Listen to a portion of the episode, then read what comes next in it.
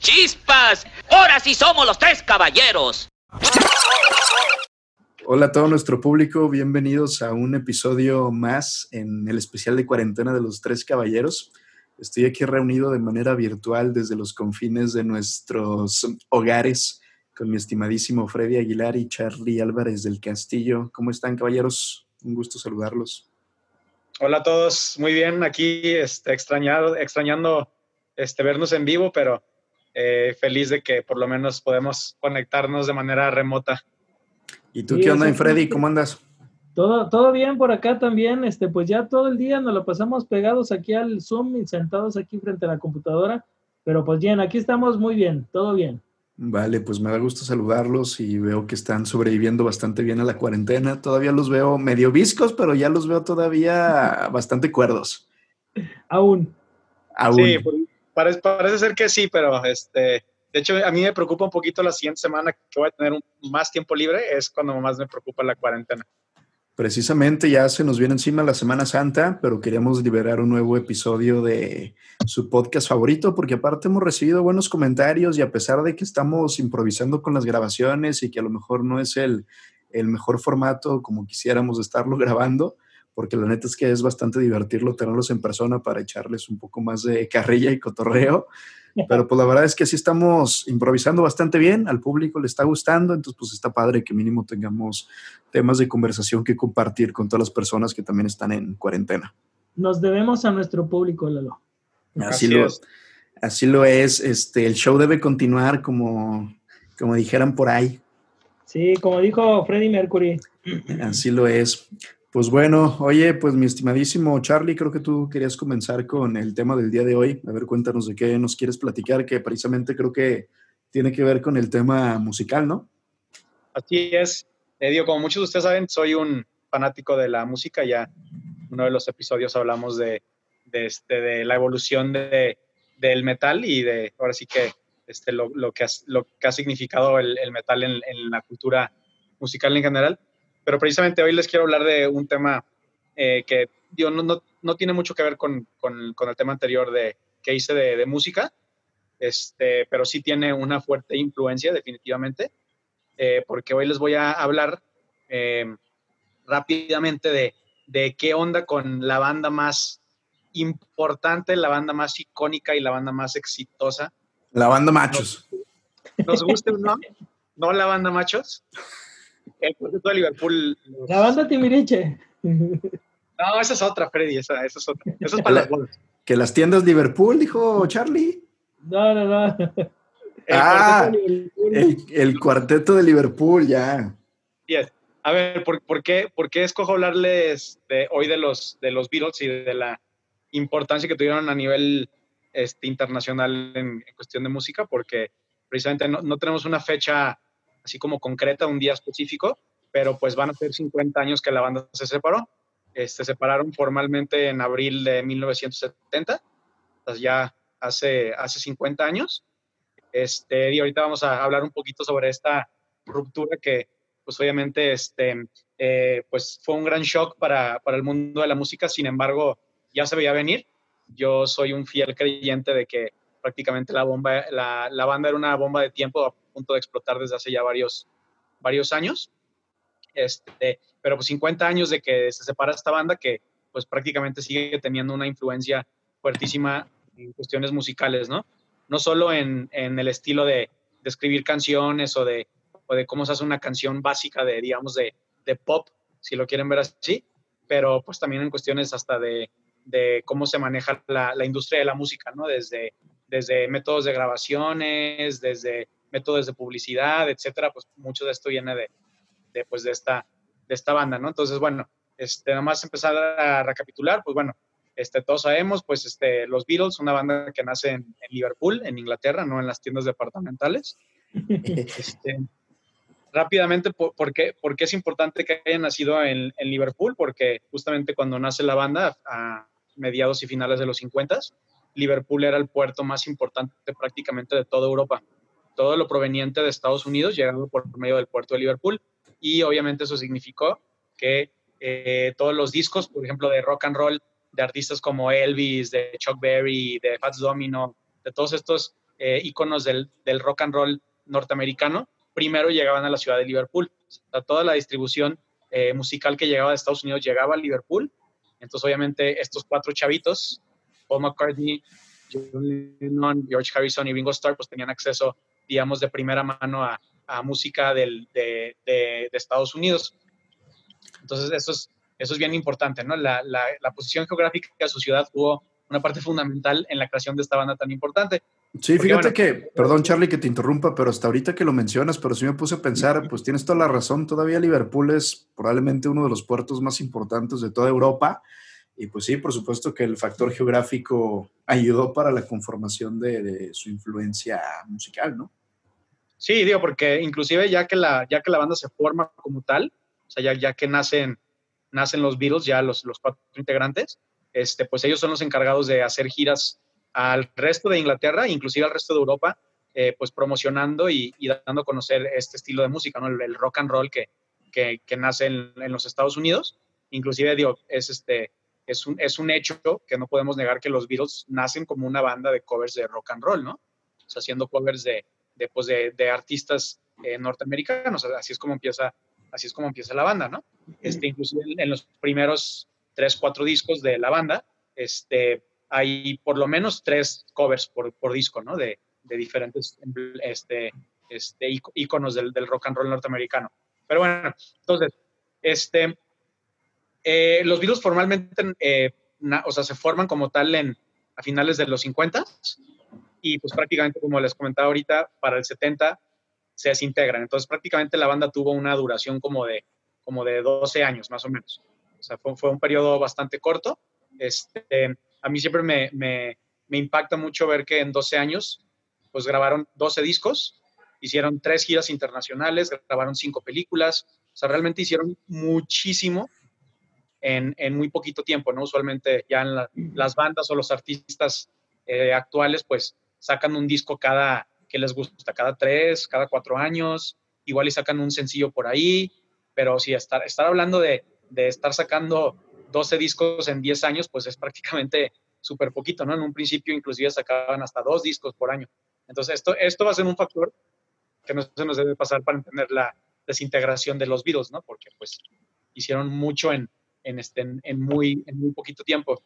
Y bueno, también es este, importante recalcar que que obviamente los Beatles eh, del primer disco, de, este, de Please Please Me 1962, no son ni de chiste los mismos Beatles que, que este, grabaron Let It Be en el 70, ¿no? O sea, hubo una, hubo una evolución de la, de la banda de, de ser los niños bonitos del rock and roll vestidos de traje, peinados con su cortecito de los Beatles, sus, sus botas todas este, limpias y, y este, puliditas. Pues, ah, es bueno. que, pues es que las drogas destruyen, Charlie, pues no son de a pasar por esta etapa completamente experimental, donde sí es un hecho y ellos mismos lo, lo, no lo niegan, que pues experimentaron con, con muchísimas sustancias, este, al ya al, a los últimos dos años de la banda, que tenemos una banda ya muy bien consolidada cuestión, en cuestiones de, de sea, hay una banda muy madura, con letras ya profundas, con melodías mucho más elaboradas, a lo que llamamos al principio, ¿no? Entonces sí es importante también notar que que la banda empieza como una banda de rock and roll. Obladí, oblada. Exactamente, pasa por una banda, pasa por una, por una etapa muy experimental, pasa por una etapa muy, muy psicodélica, digo, obviamente apegado al contexto internacional que estaba viviendo el mundo en, en, en los 60 para luego convertirse en una banda ya muy bien consolidada de músicos de estudio, ¿no? que ya prácticamente se dedicaban a tocar pura música de estudio. Entonces, este, ¿qué fue lo que, cuál, cuál es la importancia de esta, de, esta banda, tengo aquí unos puntos que quiero compartirles, o sea, ¿qué, fue lo que dejaron, no? ¿Qué fue lo que, lo que dejó esta banda? Eh, bueno, primero que todo, eh, lo que les comentaba al principio eh, del, del, de, mi, de, mi, participación, pues ellos prácticamente modelaron la, la, composición básica, ¿no? De una canción de, de pop. ¿Qué, ¿Qué es esto? Pues empezar con un intro musical, tener un primer verso, tener un puente, tener un coro, luego tener un segundo verso, luego tener un solo, luego tener otro coro, y, un final musical, ¿no? Que puede ser con un solo o puede ser con un fade out. Eso, esa fórmula no fue, obviamente no fue creada por los Beatles, es una fórmula muy como tradicional de hacer una canción a lo largo de toda la historia musical, pero pues ellos la consolidaron, ¿no? O sea, prácticamente si escuchas casi el, el 95% de las canciones de los Beatles siguen este esquema, ¿no? De, de intro, verso, puente, coro, verso, solo, coro y final. Este, otro punto importante es eh, la cuestión de, este, creación de, disqueras, ¿no? Este, ya, es, ya es muy común escuchar que, por ejemplo, que fulanito de tal artista este, está produciendo su propia música, ¿no? Está creando sus propias, canciones. Este, los Beatles fueron los primeros que tuvieron la idea de, digamos, de independizarse de, de disqueras para ellos hacer su propia disquera, para, digamos, para tener el derecho de producir sus, propias canciones. Obviamente esto pasa ya en la etapa final de la banda, cuando ya tenían una, una, consolidación este, económica ya fuerte, crean este, la, la, de Apple, que bueno, también este, este, problemática en el futuro porque luego hay un ahí roces con la, compañía tecnológica. Este, y, precisamente los últimos tres discos de los Beatles, el, el, disco blanco, el Abbey Road y Let It Be, son producidos ya por esta disquera, ¿no? Primera vez que, que, un, que un, un, grupo, unos artistas se animan a, aventársela a ellos solos, ¿no? O sea, decir, nosotros, nosotros vamos a producirlo de nosotros, sin, sin, la, sin la ayuda de las disqueras clásicas de ese momento, como era EMI, como era Capitol, como era Atlantic, estas grandes disqueras que, que eran prácticamente las, las disqueras más importantes de, mediados del siglo XX, ¿no? Este, también importante en cuestiones de métodos de grabación, este, precisamente por, por, eh, debido a que todas las bandas prácticamente dependen de disqueras para su producción, pues las disqueras eran muy, muy cuidadosas de, de los métodos de, de, grabación, ¿no? Este, y los Beatles ya con, eh, más adelante en su, en su carrera, ya a mediados y a finales, teniendo pues mucha lana y teniendo ya mucho poder, digamos, este, musical, pues inclusive eh, desarrollan eh, experimentos para, para nuevos métodos de, grabación. Por ejemplo, hay una, hay una canción que se llama Rain, este, que es un sencillo, no está en ningún disco, que es la primera canción de la historia que contiene algo grabado a la inversa, o sea, que está grabado al revés. Y Ándale, como, como Gloria Trevi.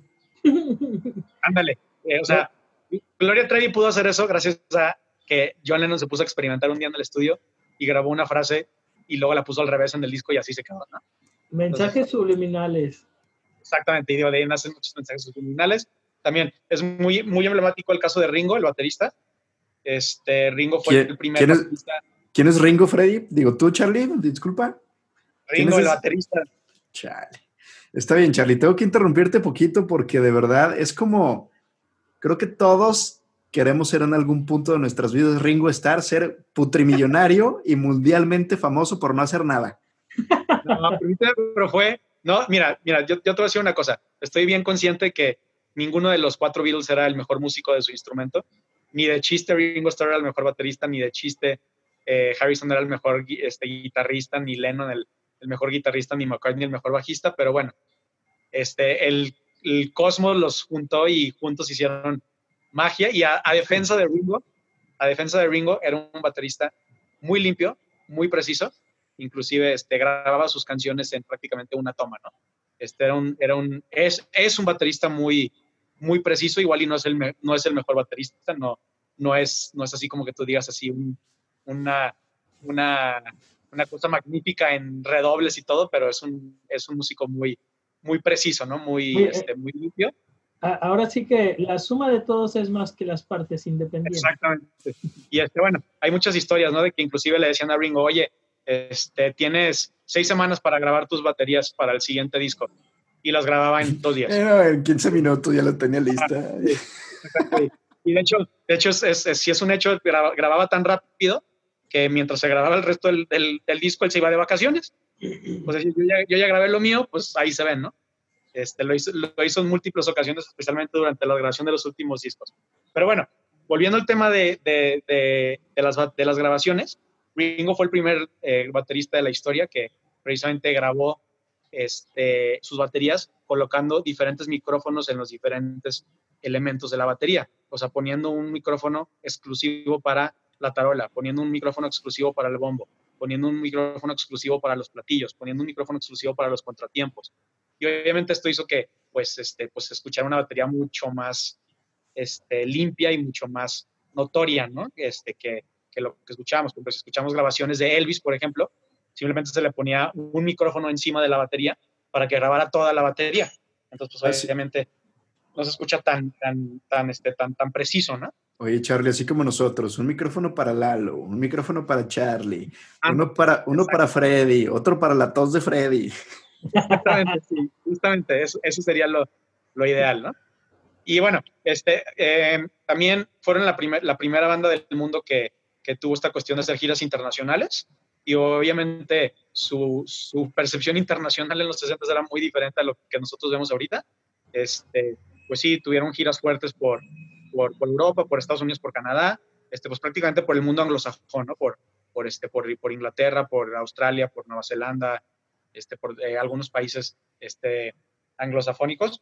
Y este, bueno, ahí por, también ahí hay un, un, un rumor que, que tenían que iban a tener aquí un contrato para tocar en la Ciudad de México pero que este, el gobierno de Díaz Ordaz lo, lo prácticamente lo desechó porque pues los virus eran demasiado este el demonio. este, eh, locos no para para pues este para venir a México. Y eso, eso está ligado también a que es el pues la primera banda que hace conciertos masivos. Digo la, la idea de ir a un concierto de 50 mil personas para arriba es algo que nace con, con los Beatles este el, el concierto más emblemático de ellos es el concierto que dieron en Shea Stadium en agosto de 1965, donde prácticamente llenaron el estadio de los Yankees en Nueva York, que, bueno, había tanta gente que, que pues ni ellos sabían qué estaba pasando, ¿no? O sea, no, no se podían escuchar entre ellos, eh, pues el equipo era tan básico y tan, tan, este, tan, tan rudimentario que, pues prácticamente, si ves videos de ese concierto, se ven ellos hasta confundidos sin saber quién está tocando qué, porque hay tantos gritos de niñas histéricas por los videos que pues ni ellos escuchan, ¿no? Y esto eventualmente va a llevar a que en el futuro este, den, eh, digamos, o sea, se, rindan de dar conciertos porque literal se desesperaban de que no se escuchaban y ya se dediquen 100% al estudio, ¿no? Ya desde 1966 en adelante, los Beatles pues nunca volvieron a tocar en vivo, ¿no? Digo, está la excepción de cuando tocaron en la azotea de, de, su edificio de, de, Apple, de la disquera en 1969, pero sí, conciertos como tal, este, masivos, ellos fueron los primeros, que eso también llevó a, pues, a, a un incremento en la, tecnología de los amplificadores. Los primeros amplificadores grandes, bueno, grandes, eh, fueron hechos para los Beatles, para estas giras, donde tenían conciertos masivos. Y además, para que se den una idea, este, los primeros amplis de 100 watts se hicieron para los Beatles, una compañía que se llama Vox. Este, pero bueno, ahorita, por ejemplo, el ampli que tengo yo aquí en mi casa para cuando toco bajo es de 300 watts. O sea, entonces, o sea, en ese momento igual era un, era un monstruo, pero para ahorita pues es un ampli pues casi casi el que usan los músicos este, para estar practicando en sus casas, ¿no? Oye, ahorita que dice eso, Charlie, me imagino como el otro día que estábamos hablando de Volver al Futuro, cuando Marty conecta sus bocinas a todo volumen, que sale volando con el primer guitarrazo, así me imagino a Charlie, que tiene así todas sus bocinas a todo lo que da. Sí, ahí, tengo, ahí tengo mi ampli y grandecido, la verdad es que sí está choncho, sí levanta, este, pero, pero no, no me saca volando como Marty McFly.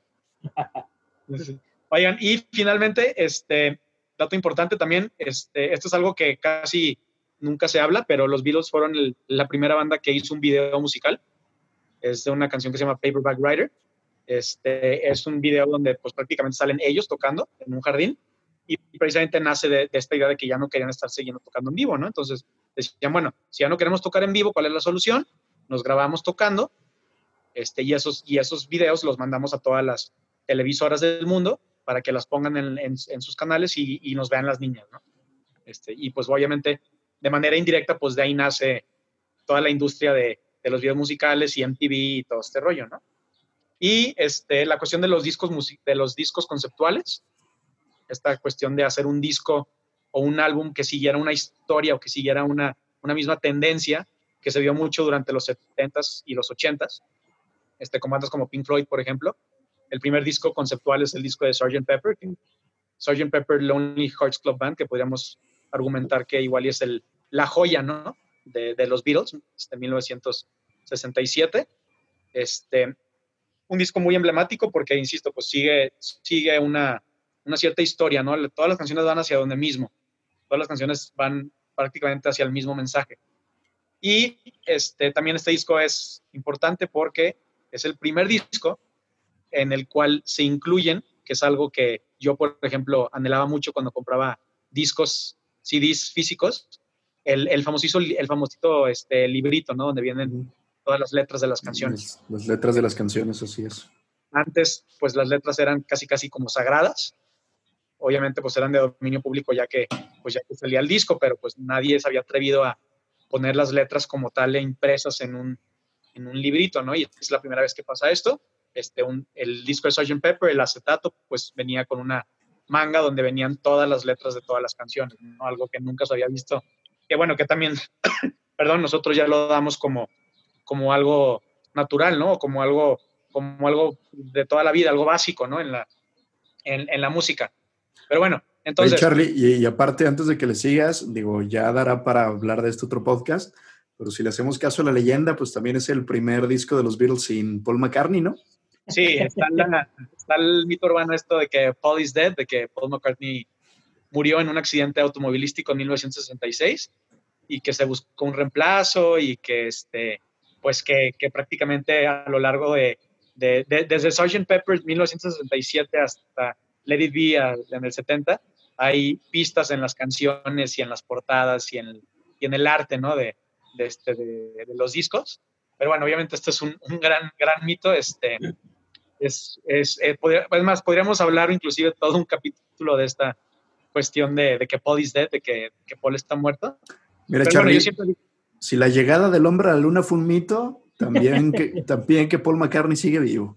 Bueno, mira, yo lo único que voy a decir es lo siguiente, si es cierto o no, yo siempre digo, pues bueno, pues ahora sí que a, a este, anhelar y a admirar tanto al McCartney original como al McCartney que lo repuso, ¿no? Porque pues la verdad es que si lo repuso una persona en nombre de, de, de McCartney, pues siguió haciendo música extraordinaria prácticamente hasta nuestros días, ¿no? Entonces, sí, y aparte ha sido más tiempo Paul McCartney que el Paul McCartney original, entonces pues ya de entrada, por derecho de antigüedad ya se, se ganó el nombre. Acuérdate que, bueno. la, acuérdate que la tierra es del que la trabaja. Es el tierra, la tierra es del que la trabaja, exactamente. Oye, hay, sí. hay, hay, hay, que hacer el experimento, a ver si podemos reemplazar al Freddy y alguien se da cuenta. sí. Oye, pues dicen que hasta le hicieron cirugía plástica al, al nuevo McCartney, que lo hicieron a... Ah, porque bueno, McCartney es, es, este, es este zurdo, entonces le tuvieron que aprender a, aprender, bueno, que aprendiera a, tener una vida de zurdo, tocar el bajo, eh, un bajo de zurdo, etcétera. Entonces, pues igual y, este, no sé si con el Freddy sea un poquito más, más fácil porque ese niño no es, no es zurdo, Freddy. Soy derecho. Oye, este, Charlie, hablando de leyendas urbanas, este, ¿tú qué opinas de Lady Yodex? Lady Yodex sería Yoko Ono, porque ves que la leyenda cuenta que por ella se, se sí, disolvieron. Bueno, mira, qué bueno que, qué bueno que quería, qué bueno que lo tocas, Freddy, y de hecho estaba seguro que me lo ibas a preguntar, porque ya habíamos hablado tú y yo de esto en algún punto de nuestras conversaciones. Sí, le, eh, Lady Yodex porque separa bolitas, de, desbarata bolitas. Ah, ya. a ver, yo la verdad les voy a ser muy sincero, no.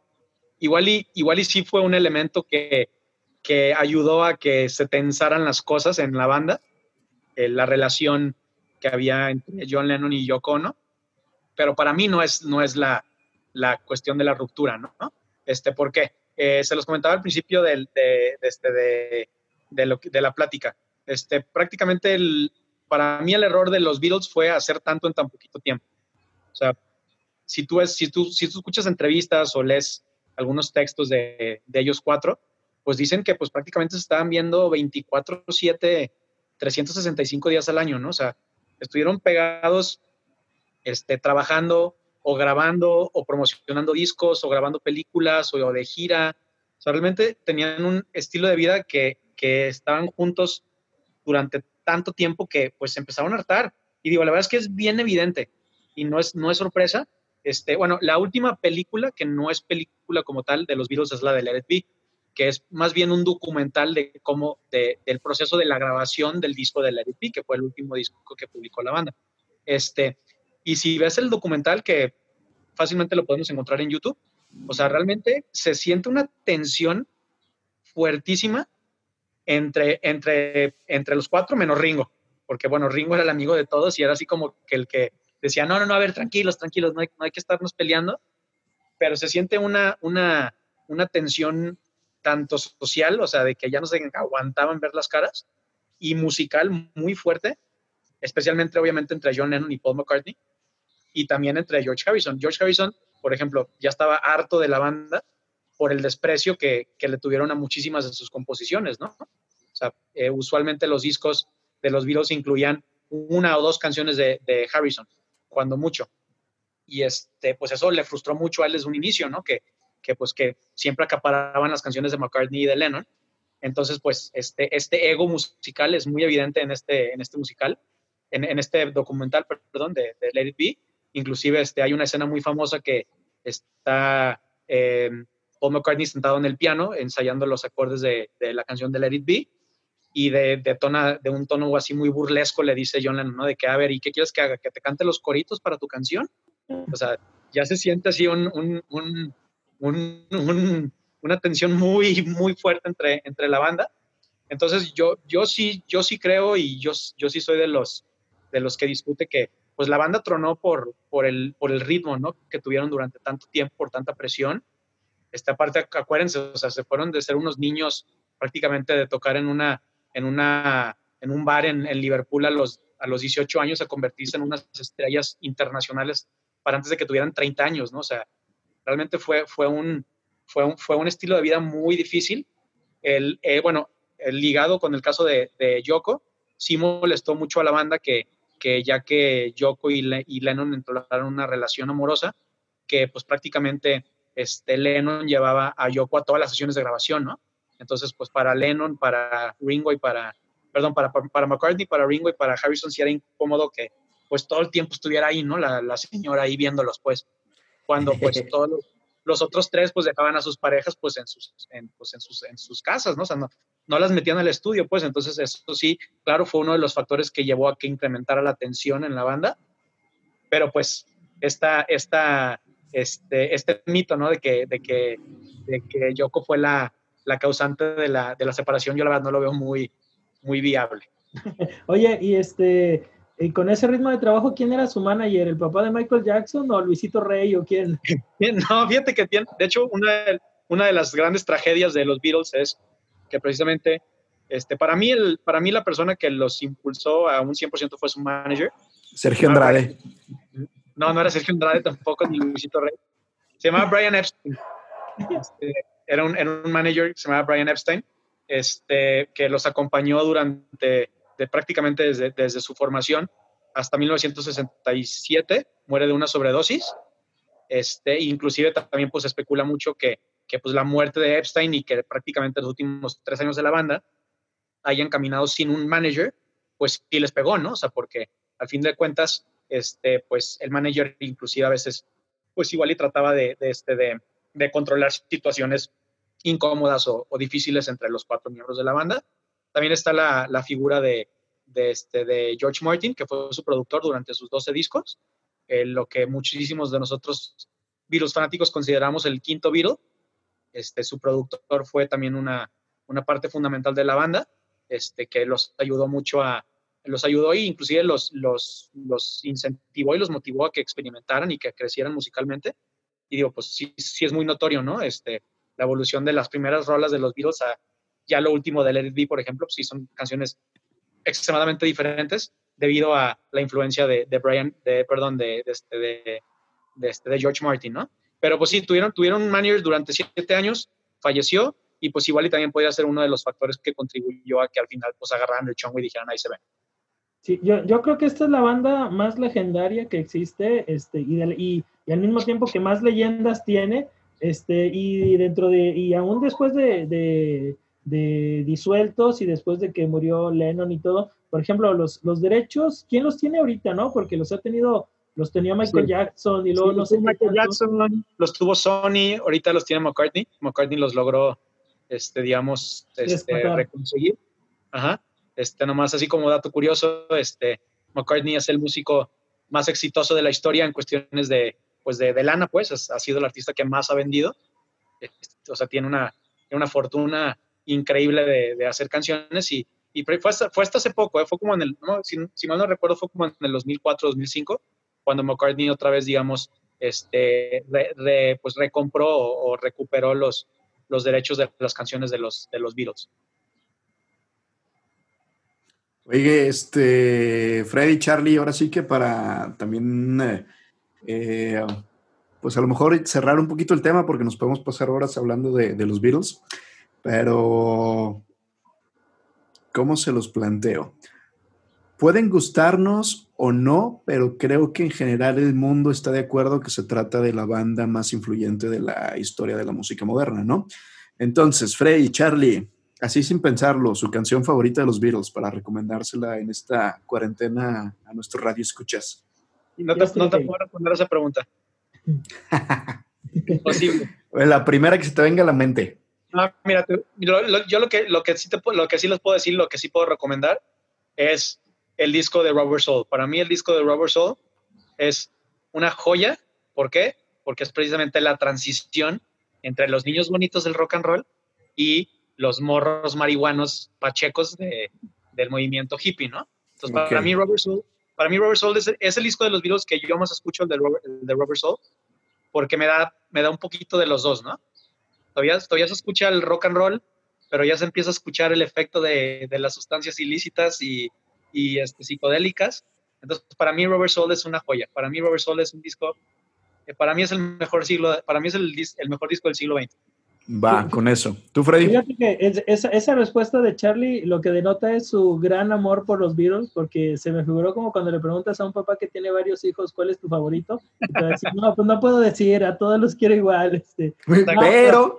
pero sí, no, este, bueno, yo creo que una de las canciones que más me gusta este, pues es la de Yesterday. Yo creo que esa, esa vendría siendo para mí la, la, la, la, que más me gusta. O sea, me gustan muchas. Este, no soy tan fan como Charlie. Este, me gustan, los aguanto un rato. Llega un momento que digo, ya estuvo de los Beatles, gracias. Este, pero, pero sí, cómo no, es, es, pues es innegable todo lo que han hecho y son, son muy, muy bien. Sas, pues está bien. ¿Tú decías que era una respuesta, Lalo, también? Sí, no, creo que es una pregunta demasiado difícil de responder. Creo que más la voy a... Les voy a intentar dar una respuesta, pero tiene que ver más por ámbitos sentimentales, porque también te recuerdan, digo, seguramente cada persona tiene algún recuerdo con alguna canción de los Beatles por ahí, aunque no necesariamente sea la canción la que te gusta, pero a mí me gusta mucho, aunque ya, este, bueno, Charlie, que es el experto, nos sabrá decir, Incluso yo hasta hace poco aprendí que no es realmente una canción este, interpretada por todos los Beatles, los cuatro, a pesar de que estaban juntos, eh, la balada de Johnny Yoko. Que, ah, hasta hace, que, hasta hace, poco aprendí que realmente quien este, toca todos los instrumentos es entre John Lennon y Paul McCartney, ni Ringo ni George Harrison participaron en la canción. Sí, porque Ringo y George estaban de vacaciones. Sí, exacto. Y, otra canción que me gusta, pero sí tiene que ver con un aspecto mucho más sentimental, y la verdad es que la primera vez que lo escuché, la línea de bajo me estalló los oídos y dije, wow, no manches que esto es posible, fue la de Lucy in the Sky with, Diamonds. Ah, bueno, pues muy buena Entonces, pues sí, esas serían mis opciones para recomendarle al público. Excelente. Vale. Pues, ¿qué onda, Freddy? A ver, échale. Ahora tú de qué nos quieres platicar. Ok, ok, yo les voy a hablar de Jesse Owens. Jesse Owens, ¿quién es? Este, ¿El vaquero? El vaquero no Ah, no, ese es, ese es Jesse James. Ese mero. No, Jesse Owens, uh, bueno, ahorita este, de eso estábamos hablando al principio del podcast. Este, ahorita podríamos eh, intitularlo como el atleta que venció a Hitler. Porque bueno, en sus tiempos tenía por ahí algunos otros, este... Oye, Freddy, yo ya me estoy preocupando que nos vayan a banear el podcast porque mencionas a Hitler demasiadas veces, van a decir, este podcast es un podcast no, es que, bueno, eh, más bien es este, el, la, la, la, Segunda Guerra Mundial, igual que, igual que Charlie, igual, también igual que tú, Lalo, somos este, muy fans de todos los hechos y datos que, pues, que aparecieron en la Segunda Guerra Mundial. La Segunda Guerra Mundial Yo pensé que... ibas a decir de Hitler y así, ¡ne, corta! córtale, córtale. No, no, no de, de, de, todo lo que pasó en la Segunda Guerra Mundial, este, porque bueno, como dicen por ahí, ¿no? La, las, las, guerras sacan lo mejor y lo peor de la gente, entonces yo creo que a lo mejor por eso, por eso nos, o al menos a mí, por eso me, por eso me, me llama sí, bueno, es que es un momento histórico que, que da muchísimo de qué hablar y que este, pues da este, temas extremadamente interesantes. Sí, y bueno, entonces, este, hablando de Jesse James, Jesse James, ya ves Lalo lo que provoca. Jesse Owens. Jesse Owens, este, bueno, él es famoso porque participó en las Olimpiadas de Berlín en 1936. Si nos fijamos en la cronología, 1936, faltan tres años todavía para que empiece la Segunda Guerra Mundial. Este, Hitler está eh, pues afinando lo más que puede esa Alemania nazi y sobre todo está afinando una, una eh, demostrarle al mundo que la raza aria para él supuestamente es la raza perfecta, es la raza superior, es un, eh, y las Olimpiadas él se, se enfocó mucho en lograr eh, la sede de, de, Berlín 36 para que fuera un acto de propaganda, de decirle al mundo, la raza aria es la superior, porque bueno, él también preparó a sus, a sus atletas para esto y él tenía la clara creencia de que iban a barrer los alemanes en, esa, en esas Olimpiadas y que con eso él iba a demostrar que la raza aria era superior a todos, como ya tenía el plan hecho, entonces era una forma más supuestamente de decirle al mundo, miren, nosotros tenemos derecho a lo que queramos porque somos superiores. Entonces, bueno, llega Berlín, Berlín 36 y pues empiezan, empiezan los, los Juegos y eh, Hitler estaba muy atento, iba al Estadio Olímpico, estaba en las pruebas, sobre todo pues en las pruebas que él creía que, que sus atletas iban a ganar. Y bueno, se da el caso de otro atleta que se llama Cornelius Johnson, que gana el oro en salto de altura, eh, y Hitler no lo saluda, él estaba saludando a todos los ganadores, y cuando gana él, que también es de raza negra, cuando gana Cornelius Johnson, eh, se hace que, la, que ahí como que no, y no lo saluda, y para esto, es, pues el Comité Olímpico después lo llama en la noche y le dice, oye, pues, pues tienes que, este, eres el anfitrión, tienes que, una de dos, o los saludas a todos o de plano mejor no saludes a nadie. No, no, no, está bien, ahora sí ya los voy a saludar a todos. Según eso, y bueno, ya se da Jesse Owens cuando empieza sus pruebas, él sorpresivamente empieza a ganar todo, digo sorpresivamente para el mundo, porque en Estados Unidos ya, ya al menos lo que lo habían visto, los que lo habían reclutado, habían visto que era un corredor, un velocista innato, que, que de, no, no fue que de niño empezó su carrera olímpica, sino que pues él corría y era uh, hábil físicamente por naturaleza. El caso es que al final de cuentas gana los 100 metros libres, los 200 metros libres, estamos hablando de medallas de oro, el salto de longitud y la carrera de relevos. Es un, es un récord que hasta entonces no se había dado, que un solo participante ganara en, los mismos Juegos Olímpicos cuatro medallas de oro. Eso pues nunca se había visto y pues es como un hecho súper importante porque pues a Hitler no le funcionó el plan que tenía de, de, demostrar que los arios eran la raza superior, porque si, si de repente en las, en las Olimpiadas se está demostrando que una persona de raza negra tiene cuatro medallas de oro, estás echando por tierra cualquier raza de superioridad que tuviera Hitler, ¿no? Entonces, eh, y más aún porque eh, algo que es irónico de, de, de, que Jesse Owens haya ganado en Alemania y haya demostrado al mundo que las teorías de Hitler eran completamente falsas, es que antes de que fuera eh, eh, Jesse Owens a las Olimpiadas empezó a haber un debate en Estados Unidos sobre si se presentaban o no se presentaban, si hacían un boicot a las, los, los, norteamericanos, los estadounidenses, a las Olimpiadas de, de Hitler, porque bueno, eh, Hitler ya estaba llevando a cabo algunas políticas de, eh, pues que afectaban a los, a los judíos, ya había promulgado un año anterior las leyes de Nuremberg en 1937, ya estaba prohibiendo los matrimonios mixtos que le llamaba que no se podía, no te podías casar si tú eras judío, no te podías casar con alguien que, que fuera alemán, eh, ya los estaban discriminando y Estados Unidos empezó a debatir si iba o no iba a las Olimpiadas, así como que, como ustedes recordarán, que en 1980 eh, hubo un boicot en las Olimpiadas en, en Moscú eh, y después también en el 84 en Estados Unidos. No, Freddy, yo todavía no nacía, de eso no me acuerdo. Es cierto, es cierto. A mí, sí me tocó, a mí sí me tocó. Este, de la misma forma, eh, Estados Unidos eh, estaba debatiendo en ir o no ir porque decían, bueno, si vamos, como que le estamos haciendo el caldo gordo todavía a Hitler en su juego que nos trata de demostrar. Pero por otro lado, Jesse Owens estaba, y, más, más bien su comunidad, no tanto él, que ya después él fue convencido por su comunidad de que era importantísimo ir a los Juegos Olímpicos ni siquiera para demostrarle a Hitler que estaba mal, sino para demostrarle a los mismos Estados Unidos que estaban mal, porque los mismos Estados Unidos tenían para entonces, ustedes recordarán, eh, pues leyes discriminatorias de, de, de, de las personas de, raza de color. Entonces, la onda de Jesse Owens ni siquiera era demostrarle a Hitler, sino demostrarle a Estados Unidos que, pues, que todos somos iguales y él, él, él, fue el que también presionó mucho para que no, sabes que pues hay que ir y, hay que, y hay que sacar esto adelante. Y cuando gana una de esas medallas de oro, la, la primera y después las demás también, Hitler eh, se va, se va, se hace como que, ah, me tengo que ir. En vez de ir a saludarlo, en vez de ir a felicitarlo, pues se va y eh, no, lo, no lo felicita. Entonces, pues aquí, aquí no le salió para nada el juego que quería Hitler. Y pues se da otro ejemplo, este otro ejemplo también de como de espíritu olímpico, eh, con el que quedó en segundo lugar del, santo, del salto de longitud. Jesse Owens quedó en primer lugar y el segundo lugar fue un alemán, precisamente se llama Luz Long, era un ario, clásico ario que, que quería Hitler que ganara alto güero de ojos azules. Y pues él Hitler quería que él, que él iba a ganar.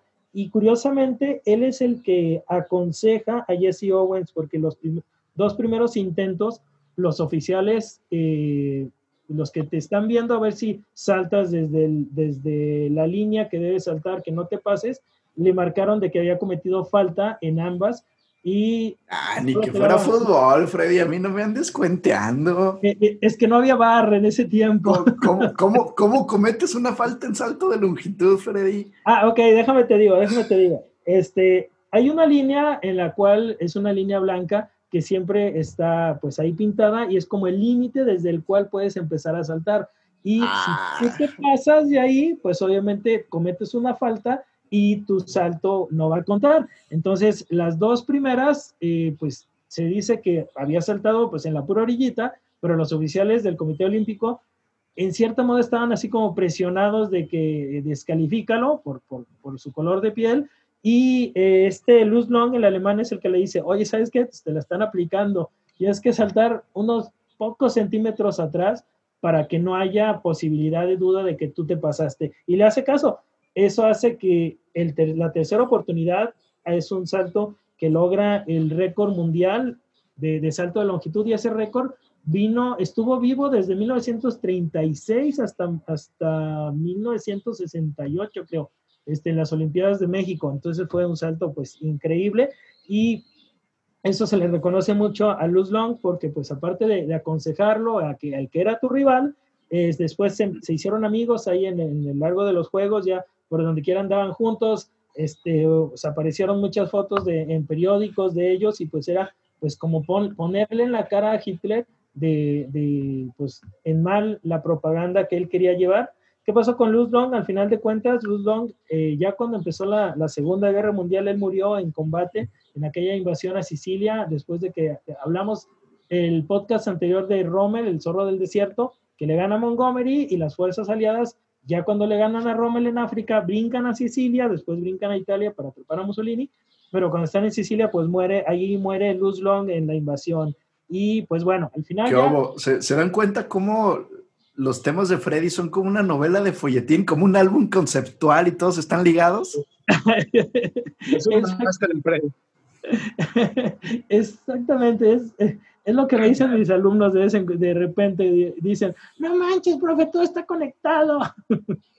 más o menos, más o menos. El caso es que, bueno, al final de la guerra, eh, eh, Jesse Owens va a, la, a Alemania a visitar a la familia de Luz Long como para agradecerles para reconocerlo, para toda la ayuda pues, que, le, que, le dio. Y pues estos a final de cuentas son dos, dos, buenos ejemplos del espíritu olímpico, ¿no? Por un lado, Jesse Owens eh, luchando por él, haciendo el mayor esfuerzo por él y por su gente, y por otro lado, Luz Long haciendo a un lado eh, la posible represión y posibles represalias que fuera a tener por el régimen nazi, eh, pues por alguien igual a él, ¿no? Entonces, dos buenos ejemplos del espíritu olímpico en tiempos de guerra. Como decíamos, la guerra saca lo mejor y lo peor de cada persona y hoy quise traer a, la mesa virtual de los tres caballeros este tema. Ajalas, está bien, Freddy, muy, muy interesante. Muchas gracias. La verdad es que, pues sí, siempre nos termina sorprendiendo a todos por esos datos este, que nadie conoce.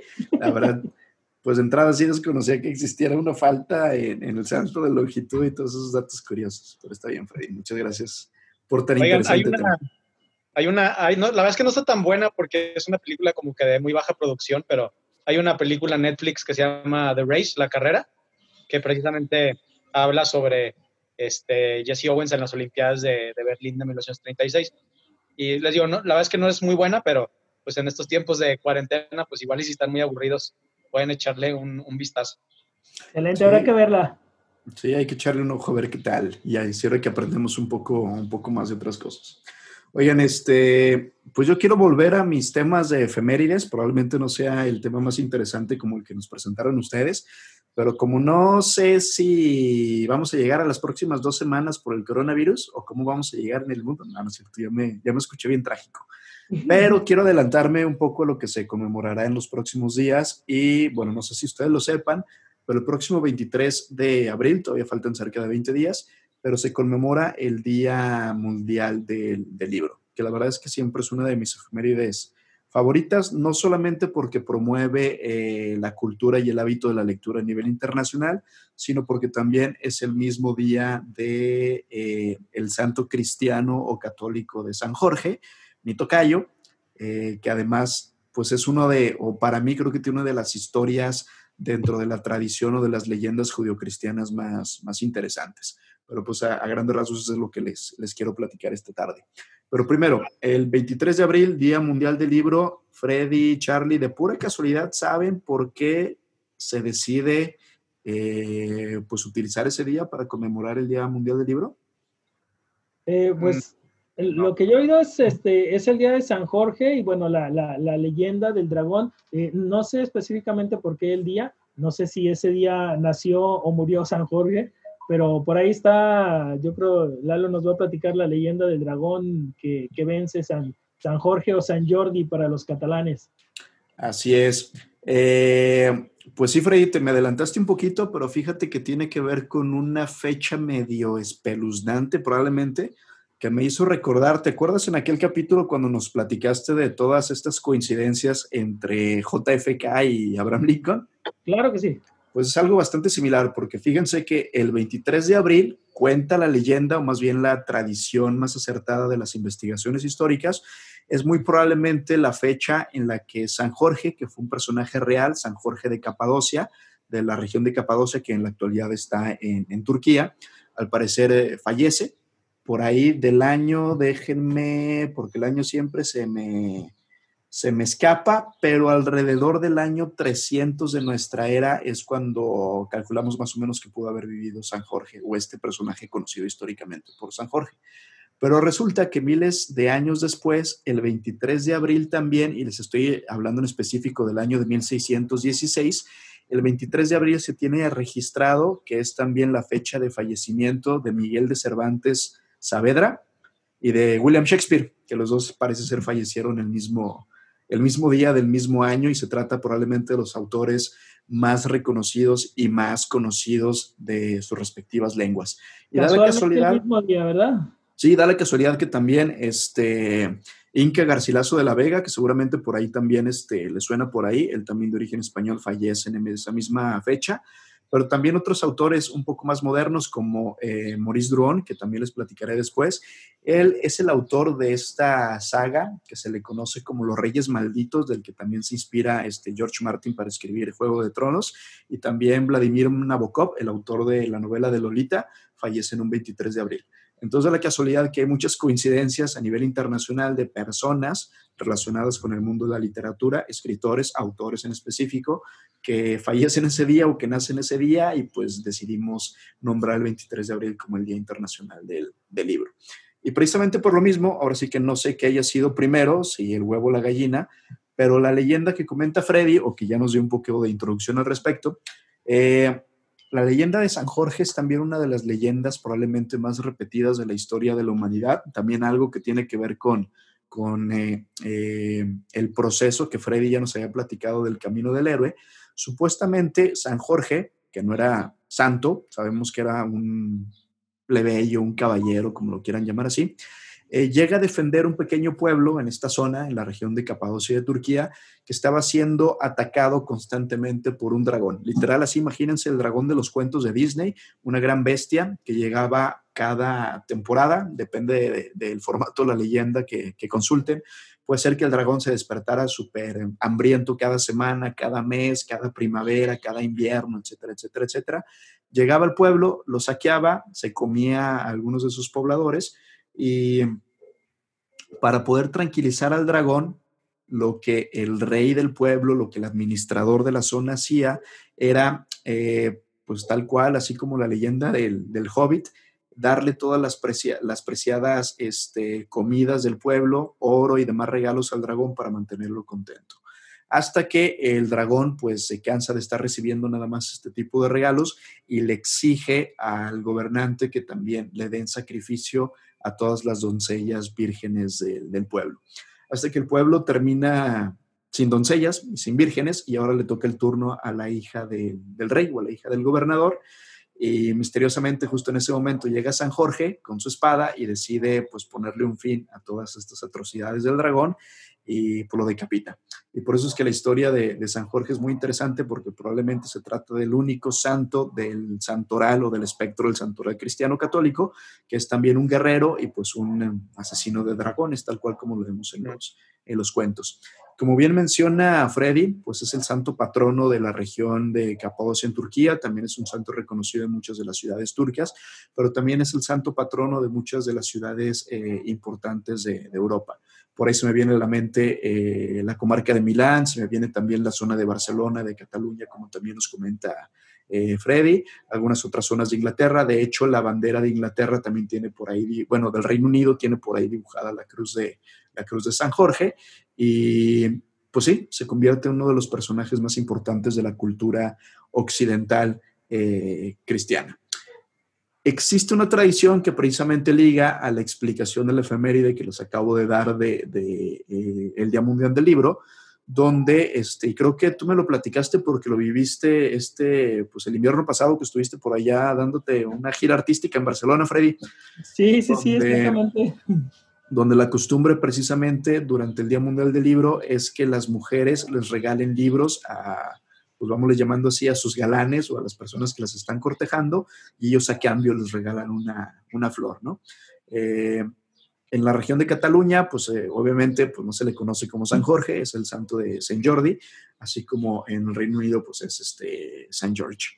Y pues me parecía interesante tenerles por ahí pendientes este efeméride, esta plática de tema que les quería comentar, para pues también por ahí si escucha este podcast y está cercana la fecha de los veintitantos de abril para que se acuerde de agarrar un libro durante la cuarentena y pues a lo mejor recordar un poco de esta historia moderna de, de las fusiones de leyendas y de las fusiones de hechos insólitos o curiosos de la historia de las artes y de la literatura mundial, ¿no? Sí, está súper interesante, Lalo, y a mí, este, a mí me llama mucho la atención cómo, cómo las leyendas van brincando de, de, regiones y pues eso está súper padre. A mí se me hace bien interesante que San Jorge sea pues patrono de, de, lugares en Gran Bretaña, en Nueva Zelanda, en Turquía, en España, eh, donde quiera es conocido San Jorge, San Jordi, y su bandera, su bandera también, esa bandera blanca y rojo con la cruz, entonces, pues sí, son sí, bien interesantes. Sí, la, imagen para que la puedan identificar este, nuestro público del podcast. Sí, efectivamente, como menciona Frey, la cruz de San Jorge es esta cruz de origen, pues a lo mejor que de repente ligamos más a la cultura o a las leyendas templarias, que es una cruz un poco delgada y alargada en color rojo sobre un fondo blanco. Y precisamente me hiciste recordar esta anécdota ah, ¿cuándo, ¿cuándo fue? Ahorita se los busco por ahí en internet. Debió haber sido por ahí del 2008, 2010. Algún fanático, fanático súper eh, pambolero de nuestro podcast nos va a poder hacer la aclaración después. Pero me acuerdo que hubo un partido, no me acuerdo si fueron octavos o cuartos de la Champions League, donde eh, el Inter de Milán se enfrentó con el Fenerbahce eh, en Turquía. Y resulta que como visitantes, los del Inter de Milán decidieron llegar con el que no era ni su segundo, sino con su tercer uniforme, que era un uniforme blanco con la cruz roja de San Jorge y les llovieron todas las críticas que se pudieran imaginar de, de la prensa turca, porque recordaba precisamente como esta imagen de los templarios intentando conquistar al mundo musulmán o el mundo islámico, ¿no? Eh, la crítica fue tan grande que eventualmente el club tuvo que pedir disculpas porque no era precisamente el mensaje que quería transmitir, no era un mensaje ni discriminatorio ni racista, pero pues hasta dónde llega esta imagen de, los símbolos eh, de leyendas que tenemos, como bien lo mencionó Freddy, ¿no? Sí, sí, sí, y más pues en estos tiempos de, de corrección política, entonces pues pues sí, sí, sí es bastante entendible y sí recuerdo esa anécdota que pues que llegó y pues se ofendieron, digo, ah, pues ya, ya depende de cada quien. En, según recuerdo, en los países eh, ah, islámicos no hay cruz roja, sino que hay como luna media roja. sí, una, luna, una media luna roja, sí es. Ajá, entonces digo, pues creo que nadie se ofende por eso, pero pues bueno, son tiempos que vivimos. En efecto, pero pues bueno, leyendas bastante interesantes que creo que vale la pena comentar, compartir y que obviamente también nuestro público lo conozca, porque a veces los partidos de fútbol no son solamente partidos de fútbol y porque a veces pues las efemérides o los días internacionales no son solamente ahí para, para recordarnos volver a leer. Excelente, Lalo. Pues va, pues algún otro comentario, señores, caballeros, que quieran decir antes de finalizar con este podcast, este segundo episodio especial del COVID-2000, el COVID-19. Sí, no, pues nada más, eh, pues que sigan aprovechando su tiempo en casa. Digo, no, no puedo decir que tiempo libre, porque digo, pues al menos nosotros no, no estamos teniendo más tiempo libre, si acaso lo único que sí nos estamos ahorrando es el, el tiempo de transporte. La gasolina. y gasolina, y gasolina es una belleza. Este, entonces, eh, pues que aprovechen su tiempo en casa. Este, ahí platicábamos de Netflix, hay muchas buenas opciones y sobre todo para que lean o busquen algunos temas interesantes y aprovechar este, este tiempo que nos está tocando vivir, ¿no? Este, este momento histórico realmente. Y pues ojalá que de aquí a unos años, así como ahorita nosotros sacamos las anécdotas de la Segunda Guerra Mundial y las anécdotas de este y el otro, pues que podamos llegar a platicar las anécdotas de las cosas que se dieron en este periodo que nos está tocando vivir histórico. Así lo es. Sí, así es. Pues además aprovechen para igual y este, intentar este, conseguir o, o, fortalecer alguno de sus hobbies. Este, creo que lo, lo mejor que podemos hacer estos días de poco encuentros sociales, tener la mente ocupada eh, haciendo diferentes actividades, ¿no? Eh, porque yo, yo, creo que el aburrimiento es la peor, eh, el peor enemigo de, de, ahorita el encierro que estamos viviendo tantos. El ocio es la madre de todos los vicios, o como dice por ahí el refrán, Fray. Sí, es una de dos. El ocio es la madre de todos los vicios, es el suplemento de espectáculos del periódico. una, una broma muy tapatía, mi querido, mi querido Marqués de la Calzada. 10-4, 10-4. Vale, señores, pues un gusto saludarlos y pues Freddy, échate la bendición de la fuerza para el público. Claro que sí, pues los esperamos en la próxima, el próximo podcast y que la fuerza los acompañe siempre. Sas, nos estamos viendo. Bye. Bye.